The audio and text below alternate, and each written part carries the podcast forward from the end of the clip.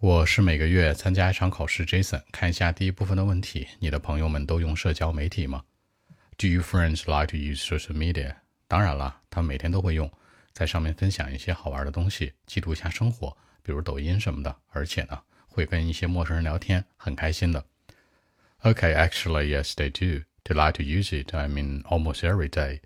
Like TikTok, for example, they like to get some entertainment news share like uh, everyday life with friends or some other people, like some net posts online, some strangers.